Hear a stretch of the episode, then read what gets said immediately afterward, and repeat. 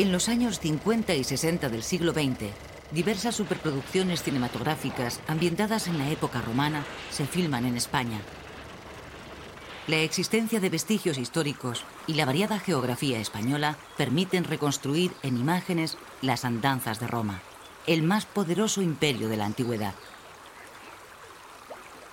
Las montañas de la sierra madrileña de Navacerrada se convierten en los fríos bosques de los germanos. El pantano de Manzanares el Real en la lejana Tracia. Las llanuras de Colmenar en el sur de Italia.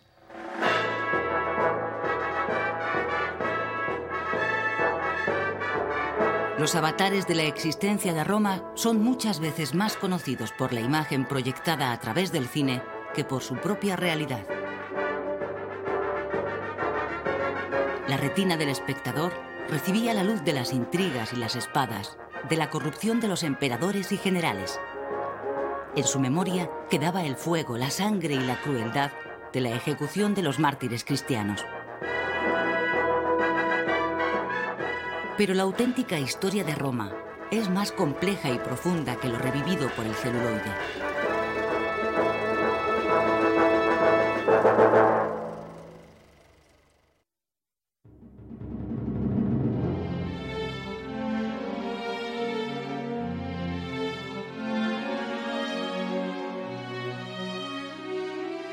Entre los siglos III a.C.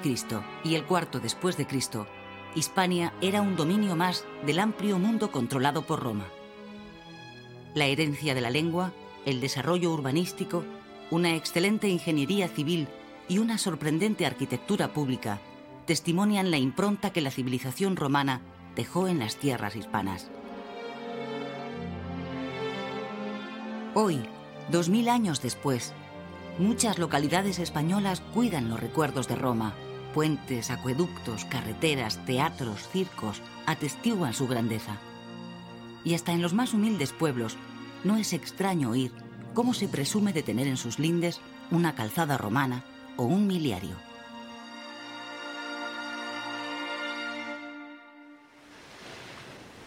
Roma había llegado a Hispania en el 218 a.C. para disputar a Cartago la supremacía en el Mediterráneo occidental.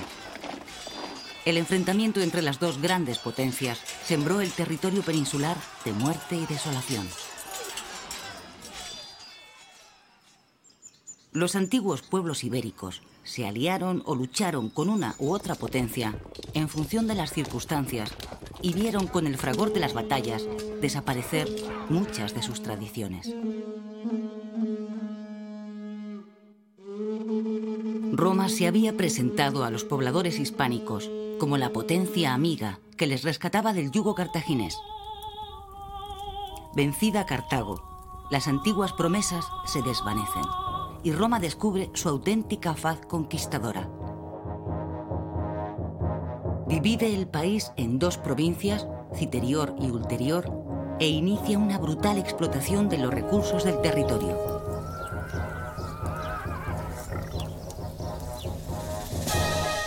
Rompe los acuerdos firmados con los nativos y desprecia las demandas que le instan a cumplir sus compromisos.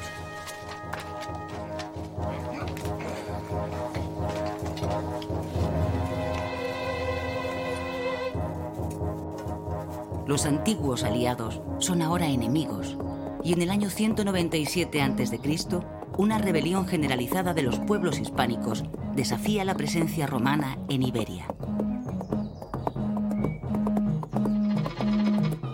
El historiador Eliano cuenta que los celtíberos cortan las cabezas a sus enemigos muertos en combate y las cuelgan de sus caballos.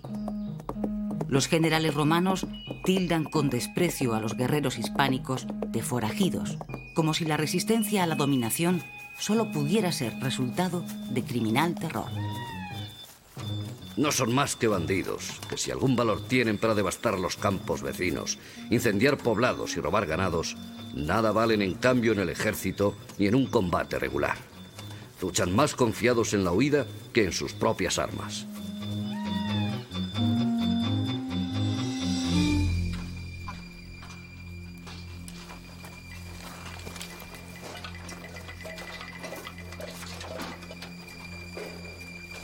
Los hispanos muy inferiores en potencial de guerra al ejército romano, presentan combate explotando al máximo sus posibilidades. Equipados con armamento ligero, el conocimiento del territorio les permite escalar montañas, padear ríos y aparecer para tender emboscadas o desvanecerse entre los bosques y las rocas.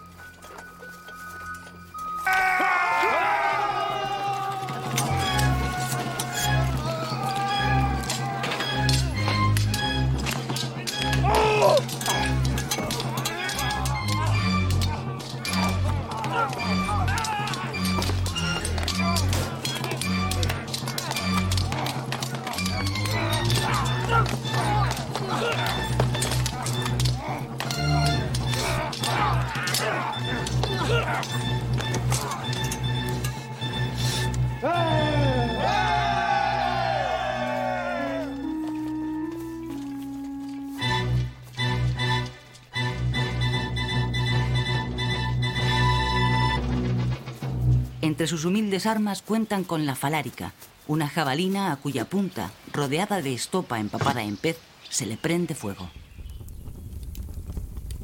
Pero el arma más temible es la falcata, una espada que hace mella en la moral de los romanos. Corta los brazos de raíz, desde el hombro. Separa las cabezas de los cuerpos con un solo golpe de tajo. Deja las entrañas al descubierto y produce toda clase de horribles heridas.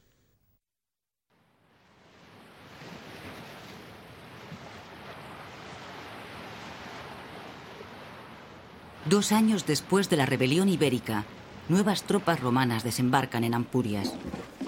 Una vez más, a través de la represión y la diplomacia, de la guerra y el acuerdo, de la hostilidad y el halago, Roma recupera su dominio e influencia en la península ibérica. Establece alianzas con las aristocracias nativas, implicándolas en la explotación de tierras y gentes.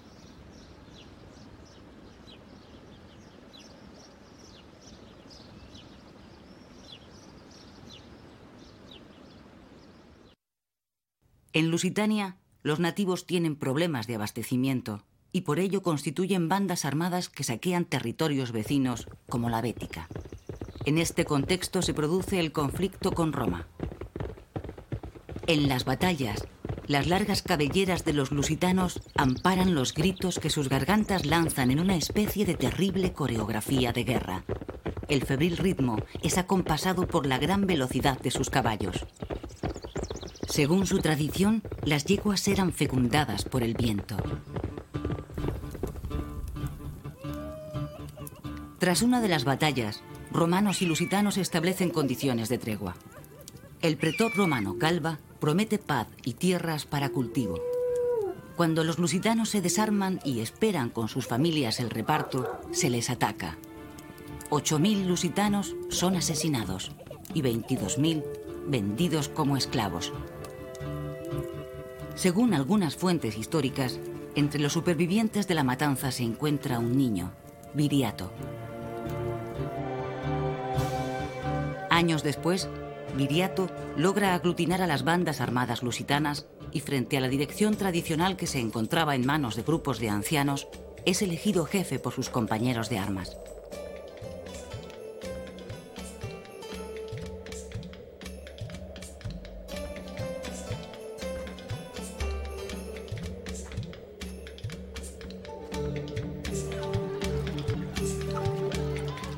Cuentan que el día de su boda, Viriato asiste al banquete preparado por su suegro, el rico Astolpas. Pero este ha invitado también a los jefes romanos de la zona.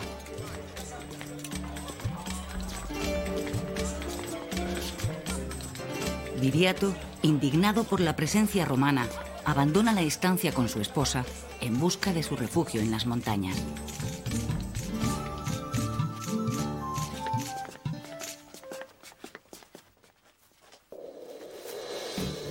Su historia trasciende la realidad para convertirse en leyenda. Las tradiciones españolas y portuguesas compiten por adueñarse de la imagen de Viriato, el héroe de la libertad, el espejo de la dignidad que refleja su carácter y su independencia.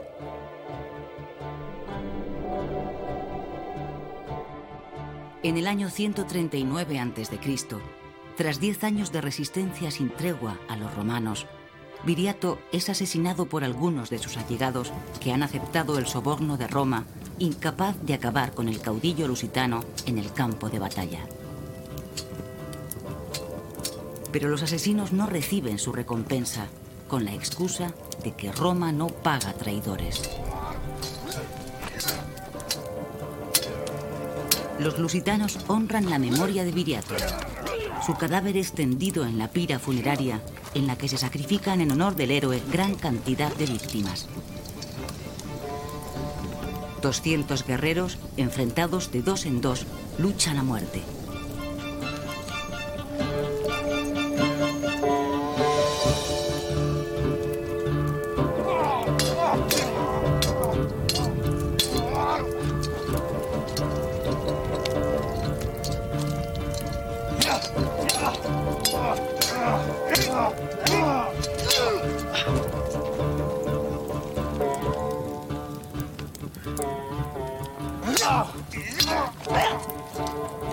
Derramada hará que los espíritus infernales sean propicios para Viriato y le den una vida mejor en el más allá.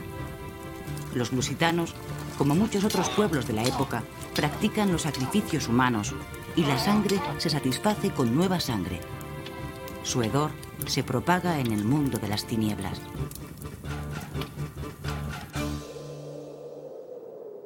En el año 132 a.C., una ciudad celtíbera, Numancia, experimenta un importante crecimiento demográfico por la llegada de pueblos vecinos sojuzgados por Roma.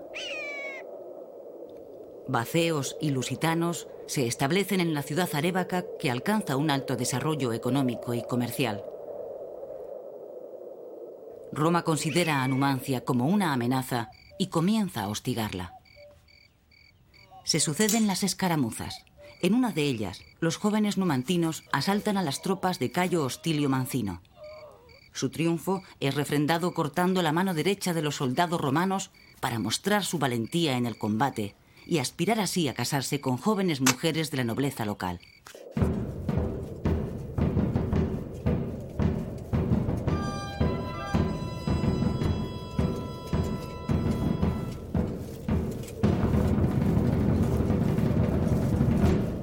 Tras diversas batallas, Mancino firma la paz, pero es desautorizado por el Senado de Roma que la considera deshonrosa.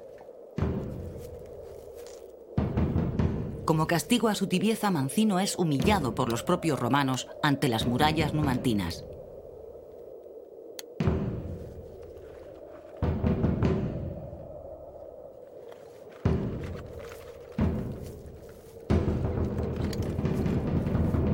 Los fracasos militares de Roma se deben no solo a la mediocridad de sus generales, sino muy especialmente al negocio generado por la continuidad de la guerra.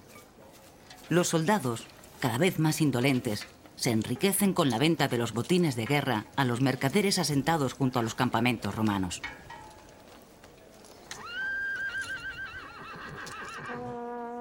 Algún tiempo después, Publio Cornelio Escipión Emiliano toma el mando de las tropas romanas. Es un representante del sector más conservador de la política romana. Tras someter a una dura instrucción a los relajados soldados, construye un muro alrededor de Numancia que es vigilado por nueve campamentos romanos. De esta forma, corta la posibilidad de que la ciudad reciba ningún tipo de abastecimiento. La lucha es terrible, a muerte. Tras ocho meses de asedio, Numancia es incendiada. Y sobre los pedestales de su tragedia se edifica el mito que durante siglos alimentará una parte de la historiografía hispana. La de los recuerdos de un carácter indómito. La de la melancolía de una identidad perdida. La del sacrificio y la espada antes que cualquier rendición.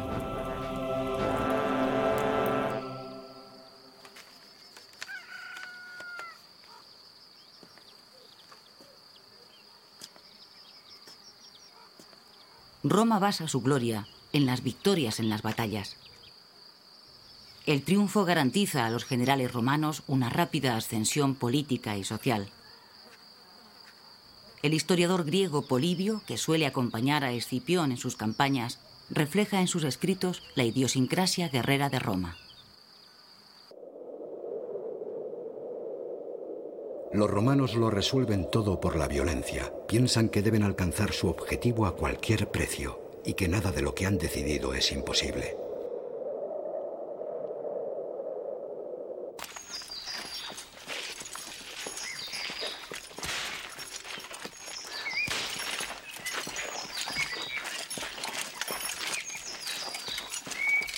Los numantinos supervivientes son vendidos como esclavos. La sociedad romana es esclavista y se basa en la separación entre ciudadanos libres y esclavos.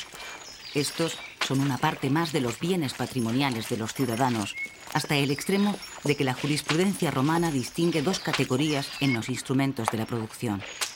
Los que tienen y los que no tienen voz. Los esclavos provienen normalmente de las guerras de conquista.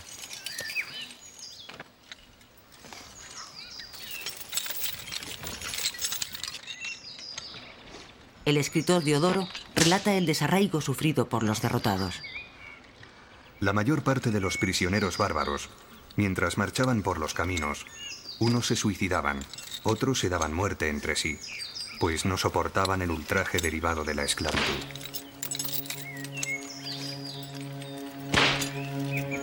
Roma tiene gran cantidad de esclavos. No solo se destinan a las actividades más duras físicamente, oficios especializados como sastres, peluqueros, cocineros, músicos, médicos y cirujanos suelen ser desempeñados por esclavos.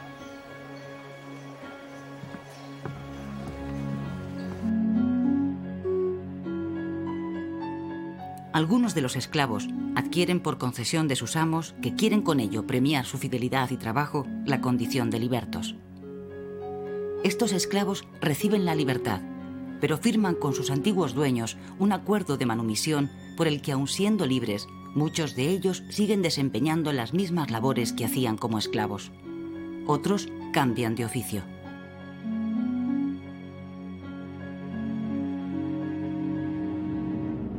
En origen, los ciudadanos libres eran en función del arraigo de su estirpe, patricios o plebeyos.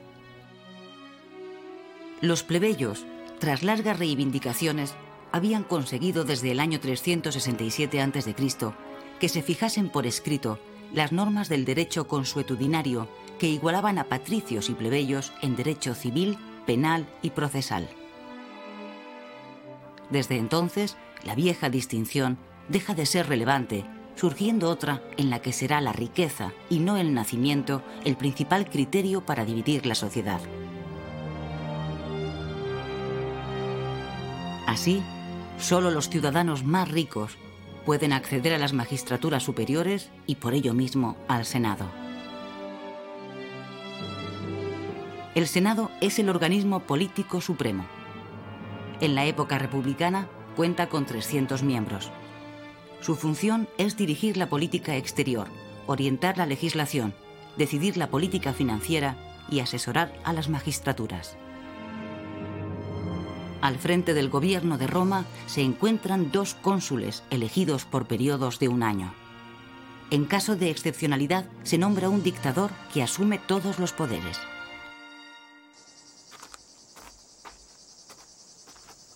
El ciudadano romano es el vértice del ordenamiento jurídico del derecho romano, el gran legado que de Roma heredará el mundo. Los extranjeros son considerados peregrinos. No están sujetos al derecho romano, sino que son regidos por un derecho de gentes.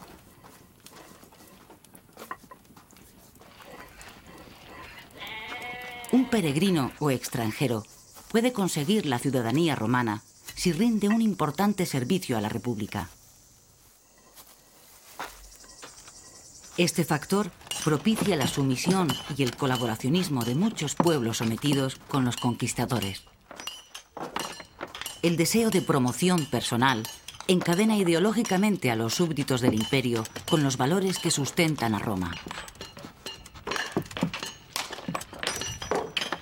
En Hispania, mientras que a algunas de las aristocracias nativas les es otorgada la ciudadanía romana por sus servicios, más de 200.000 esclavos hispanos trabajan en los latifundios de la Bética y en las canteras, minas y fundiciones de Cartagena y Turdetania.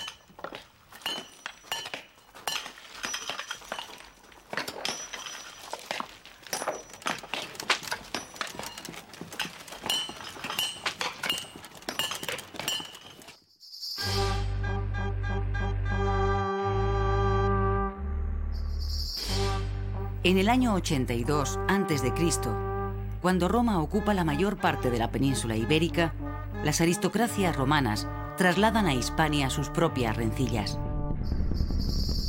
Una cruenta guerra civil enfrenta al cónsul Mario con su antiguo lugarteniente Sila. Tras ser derrotado, Mario se suicida y Sila se convierte en dictador, iniciando una terrible represión en la que ejecuta a 90 senadores y miles de ciudadanos.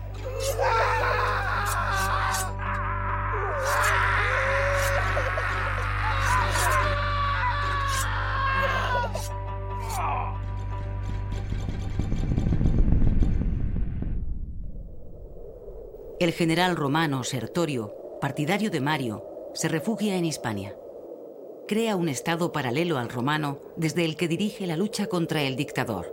Se atrae a algunas tribus hispanas e incluso funda una escuela en Huesca para instruir a los hijos de las aristocracias indígenas. Tras diez años de guerra, muerto Sertorio, el general Pompeyo, defensor del Senado, acaba con el sueño de independencia. Reintegra Hispania a la República Romana y castiga a los rebeldes pero es capaz de establecer con algunas aristocracias hispanas duraderos lazos de clientela.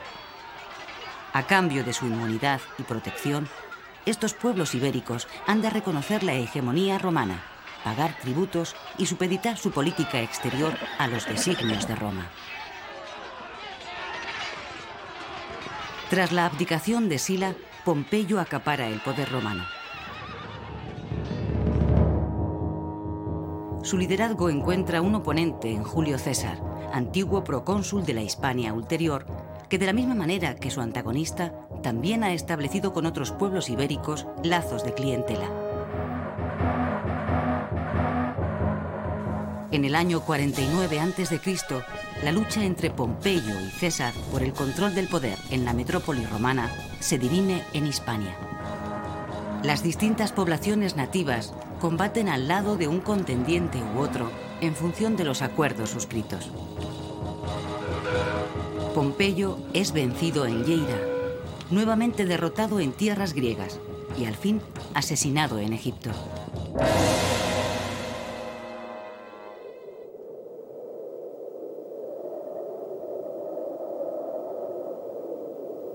En el año 45 a.C., en la campiña cordobesa, en Munda, los hijos de Pompeyo presentan la última batalla. César los derrota y se hace amo de la República Romana.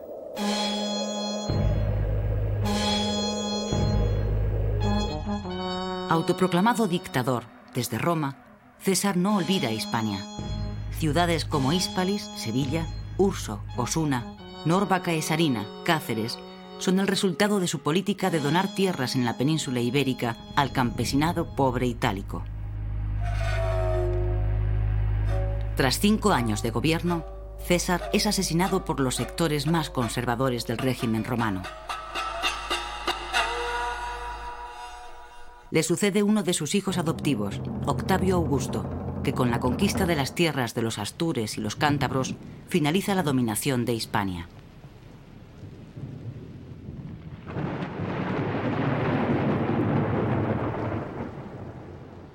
El geógrafo e historiador Estrabón describe la conmoción que para los nativos supone la pérdida de la libertad. En la guerra de los cántabros, unas madres mataron a sus hijos antes de ser hechas prisioneras, y un niño, estando encadenados sus padres y hermanos, se apoderó por orden de su padre de un acero y los mató a todos.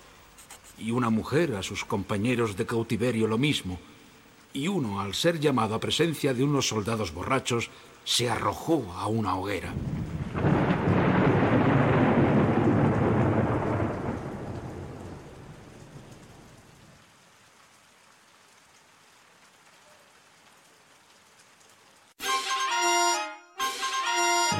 Roma ha tardado 200 años en apoderarse de Hispania.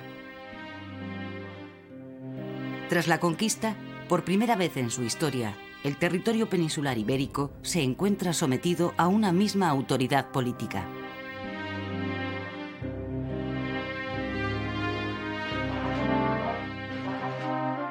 Se adopta como lengua el latín de los romanos, ahora únicos gobernadores y administradores de la península ibérica, que unifica el lenguaje de las comunidades prehispánicas.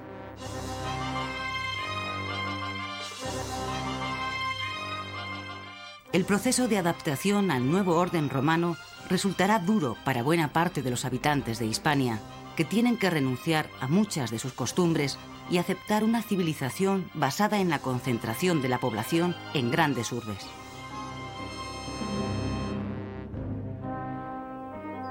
Las ciudades son vitales para la dominación romana, pues con ellas centralizan el comercio y los negocios y fijan a la población para facilitar la recaudación de los tributos e impuestos. Augusto funda 20 ciudades con estatuto jurídico de colonias. Mérida, Zaragoza, Braga, Lugo, Astorga. Son los vértices desde los que se irradia la romanización del territorio peninsular.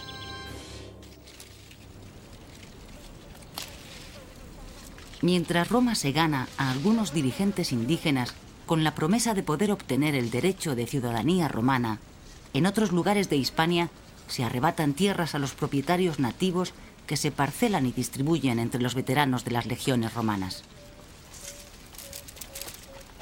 El patetismo de la situación en que quedan acá o allá los antiguos dueños expropiados es descrito por Virgilio en sus Bucólicas. Ah, Lícidas, haber vivido para que un extranjero, cosa que nunca había temido, adueñado de mi campillo, diga, esto es mío, emigrad los viejos colonos. Ahora, vencidos, amargados, pues la fortuna lo cambia todo, le enviamos estos cabritos. Que mal le aprovechen.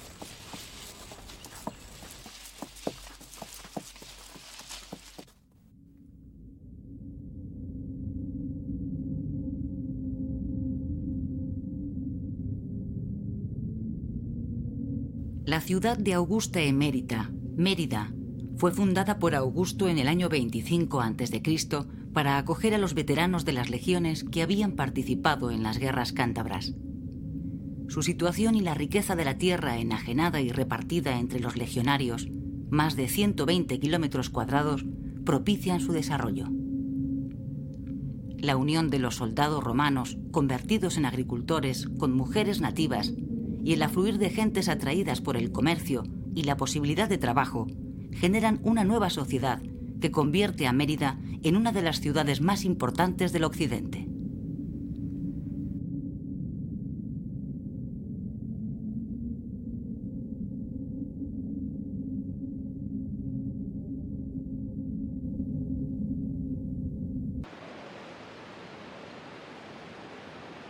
Un puente, tres acueductos, pantanos, alcantarillas, dan fe del desarrollo tecnológico adquirido por la ingeniería civil romana. La arquitectura pública también dota a la ciudad de un circo y de un majestuoso teatro en el que dos mil años después todavía se siguen escenificando las farsas y los conflictos humanos. Dile que me suelte. Soy la hija de Edipo. Soy Antígona. No voy a huir. ¿Por qué la has, detenido? Mis ojos, Mis ojos la han visto en el momento, en, el momento en que encerraba el fuego prohibido. Las cosas, cosas dieron, dieron así. En cuanto, en cuanto regresé al lugar con las amenazas muy presentes.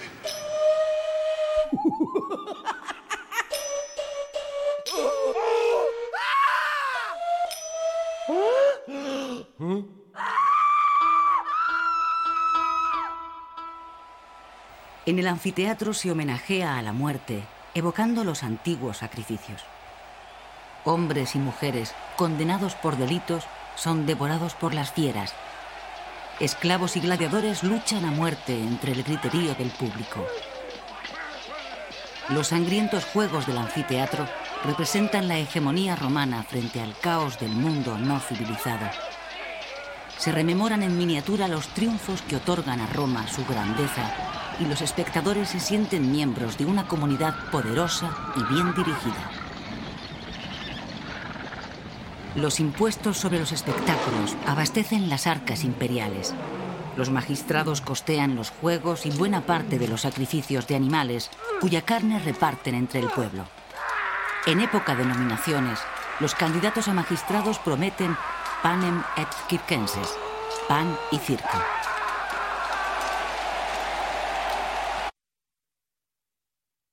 En el año 27 a.C., Augusto divide Hispania en tres zonas, dos bajo su control directo como emperador, la tarraconense y la lusitania, poseedoras de minas con abundante oro, estaño y plata que requieren fuertes contingentes militares.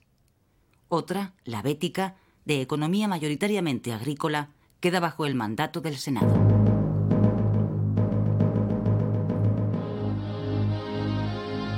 Pacificado el imperio tras las guerras civiles y cerradas las fronteras, la paz romana se impone en el orbe. Los poetas cantan las excelencias del hombre que la ha hecho posible, el designado por los dioses, Augusto.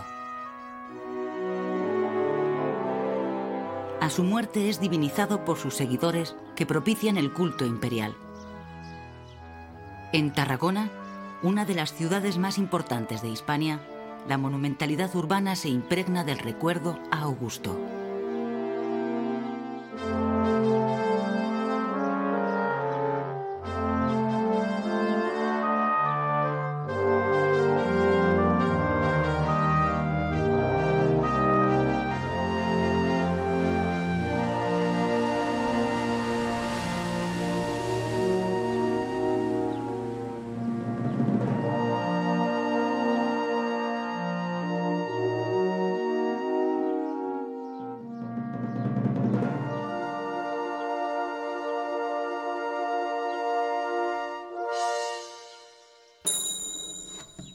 El culto al emperador se integra en una religión romana de carácter politeísta. Cada dios tiene sus atribuciones y sus poderes medicinales, como Diana, diosa de la naturaleza, Marte, dios de la guerra, Mercurio, del comercio y la elocuencia, Ceres, diosa de la tierra y de los cereales, Esculapio, de la medicina.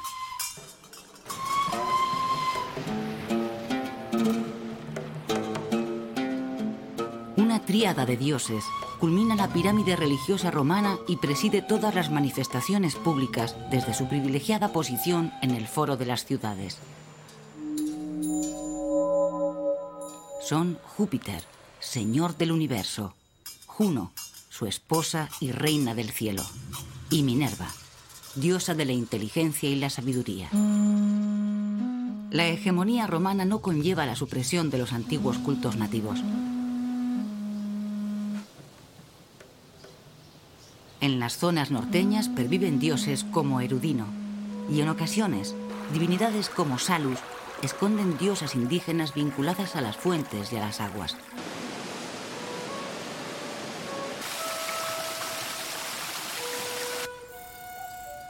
En Betonia, las antiguas esculturas de berracos transforman su carácter religioso para convertirse en estelas funerarias. También los tradicionales exvotos iberos van acusando la influencia romana y son representados con las nuevas formas culturales traídas por Roma. En la zona del Valle del Guadalquivir perviven dioses de origen fenicio o cartaginés, como la dea Caelestis, denominación latina de la diosa tutelar de Cartago, Tanit.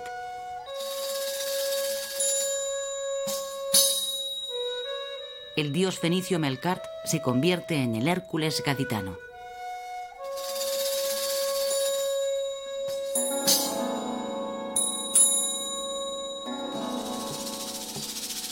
Llegadas desde el oriente del Imperio Romano, arraigan en Hispania religiones de carácter mistérico que ofrecen la salvación eterna. Mitra, divinidad persa e india, símbolo de la luz y la verdad, celebra la muerte ritual de un toro cuya sangre permitiría el surgimiento de la vida. Divinidades como Isis y Cibeles llegan desde Egipto y Anatolia con mensajes propios de salvación para quienes se inicien en sus misterios que no pueden ser desvelados. Otra religión similar entrará desde Judea y en su planteamiento también se encuentra la idea de la salvación eterna a través del sacrificio para redimir a los hombres. En este caso, el sacrificado será el propio Hijo de Dios en su faceta humana. Será conocida como misterio de Cristo. Es monoteísta y su extensión a través de la palabra propagada por las calzadas y ciudades romanas quebrará la ideología politeísta de Roma.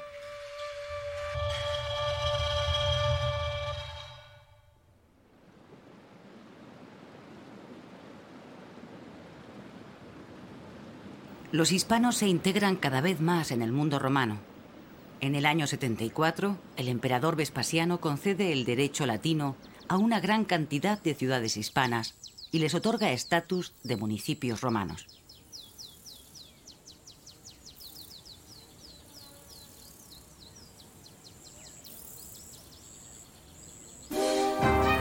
Veinticinco años después, Trajano, miembro de la aristocracia hispano-romana de Itálica, es nombrado emperador de Roma.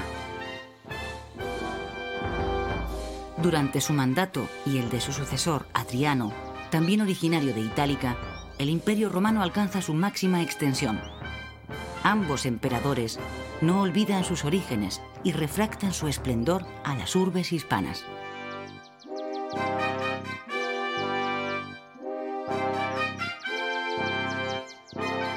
La ciudad concentra los fastos públicos, la administración, la justicia, el comercio, pero es indisociable de los campos que la rodean.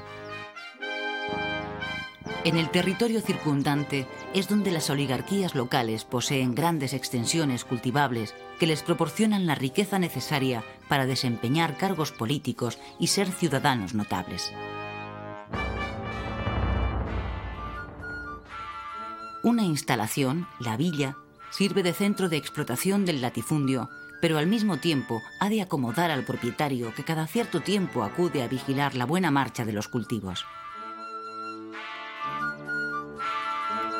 El lujo preside muchas de estas vilae, que reproducen el esquema de la casa urbana romana, pero dotándola frecuentemente aún de mayor suntuosidad. Galerías abiertas, grandes extensiones de jardín, salones ricamente decorados con mosaicos, termas, templetes o una privilegiada ubicación que contempla los paisajes del entorno.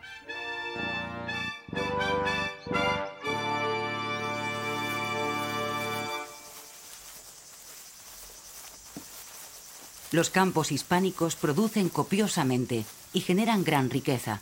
Trigo, cereales. Desde todas las partes del imperio se clama por las trufas de Cartagena, las alcachofas de Córdoba, las lechugas de Cádiz.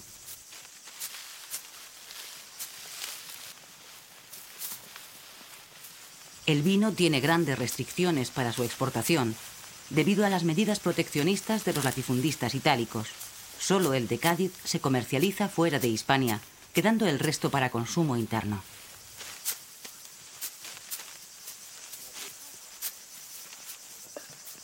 El aceite hispano, de gran calidad, acapara los mercados de Roma. La importancia de la producción de aceite de la península ibérica es tal para el imperio romano que en determinadas ocasiones el Estado interviene confiscando los terrenos olivareros a los particulares.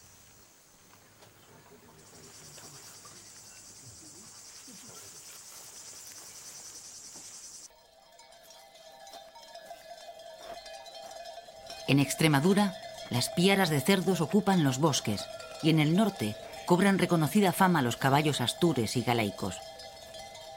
Las tierras de la meseta acogen la cría de diferente ganado.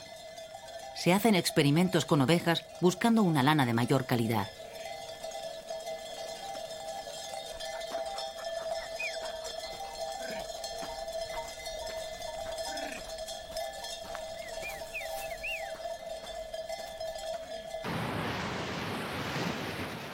La pesca también es una rica fuente de subsistencia. Congrios, morenas, calamares, atunes, ostras pueblan los mares ibéricos.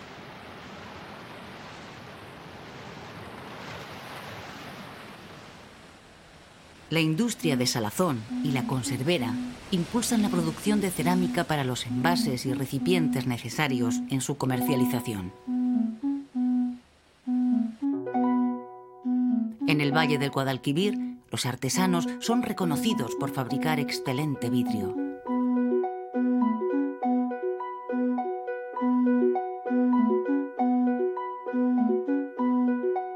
Una potente industria tintorera hace que las telas turdetanas y las levantinas sean requeridas desde todos los confines del imperio.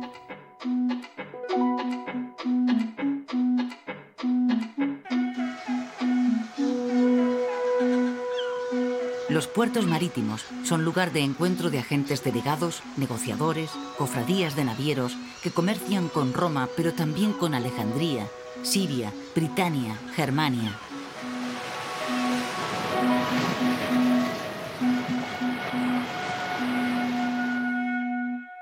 El verdadero objetivo de Roma en Hispania no es romanizar a la población, sino obtener las riquezas que proporciona la tierra.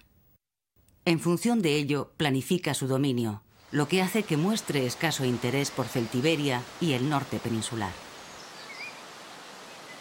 El proceso de permeabilización de la cultura indígena con la de Roma es muy variado, lo que explica la persistencia de algunas lenguas vernáculas y tradiciones milenarias. La parte montañosa de los vascones queda al margen de la romanización entre otras cosas porque no se halla en un lugar estratégico de las vías de comunicación romanas, ni sus bienes atraen a Roma, que solo utiliza algunos de sus recursos mineros.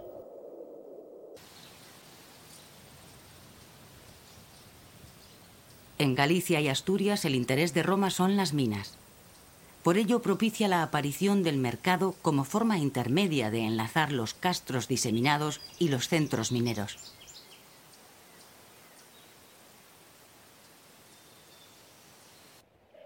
Apenas aparecen nuevas ciudades que sirven para albergar las guarniciones militares, como León, Lugo, Clunia y Flavióbriga, o para controlar importantes yacimientos mineros, como Astúrica Augusta, Astorga.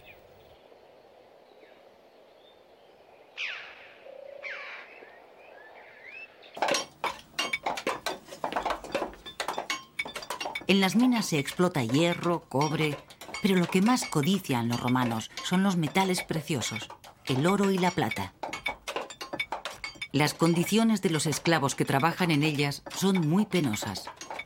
También son duras las de los trabajadores libres que ejercen la minería a cambio de un salario. Para mejorar sus condiciones de trabajo, los mineros crean las primeras corporaciones obreras que son reconocidas por la administración romana. En el trabajo se emplean también niños, que debido a su menor corpulencia tienen mejor acceso a las vetas más estrechas. De la dureza de la vida en la mina nos deja fiel testimonio el escritor Plinio. El procedimiento de obtención del oro podría superar los trabajos de los gigantes. Los montes se horadan mediante galerías excavadas a través de grandes distancias a la luz de candiles, cuya duración sirve de medida a los turnos y durante muchos meses no se ve la luz del día. En las médulas, en el Bierzo leonés, se encuentra el yacimiento minero más sorprendente de Hispania. Para la extracción del mineral se emplean técnicas innovadoras de alivio que utilizan enormes cantidades de agua. Esta inunda las galerías comprimiendo el aire hasta provocar su explosión, produciendo el derrumbe de la montaña. Después, la tierra se criba para así separar y recoger el oro.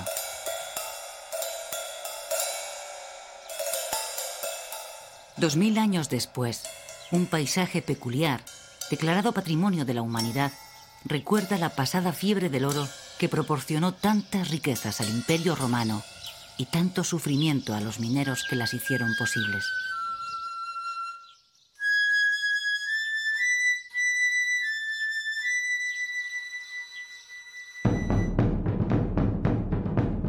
Roma impulsa la construcción de carreteras para unir a Hispania con el resto de las provincias del imperio.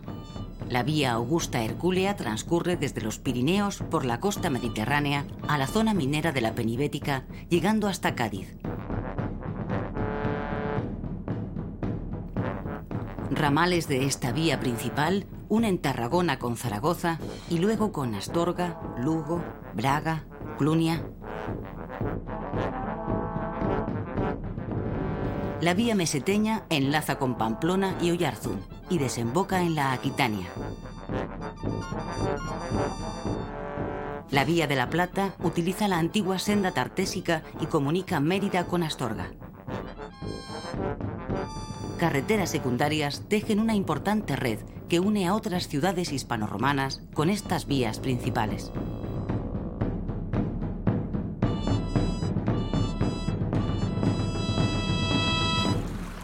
Una ruta fluvial utiliza el Guadalquivir hasta Córdoba y se navegan diversos tramos del Guadiana, el Duero, el Miño, el Tajo y el Ebro.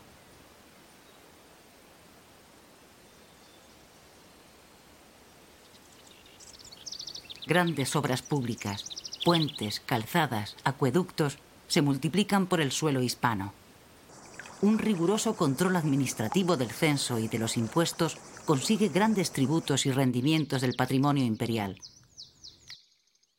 Aduanas, arbitrios de entrada y salida de las ciudades, pagos de peaje y una compleja red de funcionarios en los centros de producción, exportación y en los puertos crean un difícil entramado burocrático al servicio de los intereses de Roma.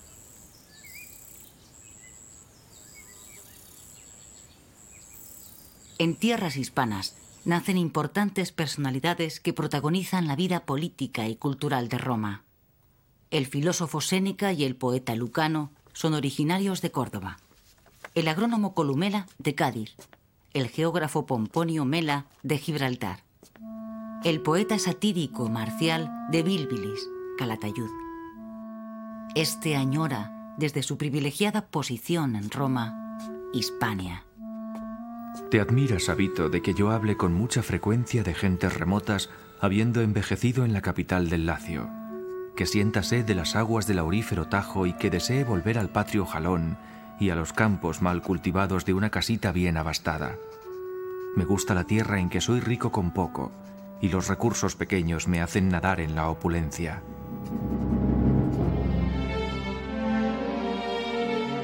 La sociedad hispánica se ha imbuido en las costumbres y la ideología de Roma.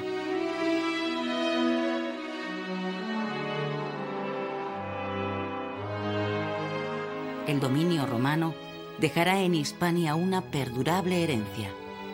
El latín, raíz de diversas lenguas como el castellano, el galaico y el catalán. Los monumentos, la cultura, el arte, el derecho.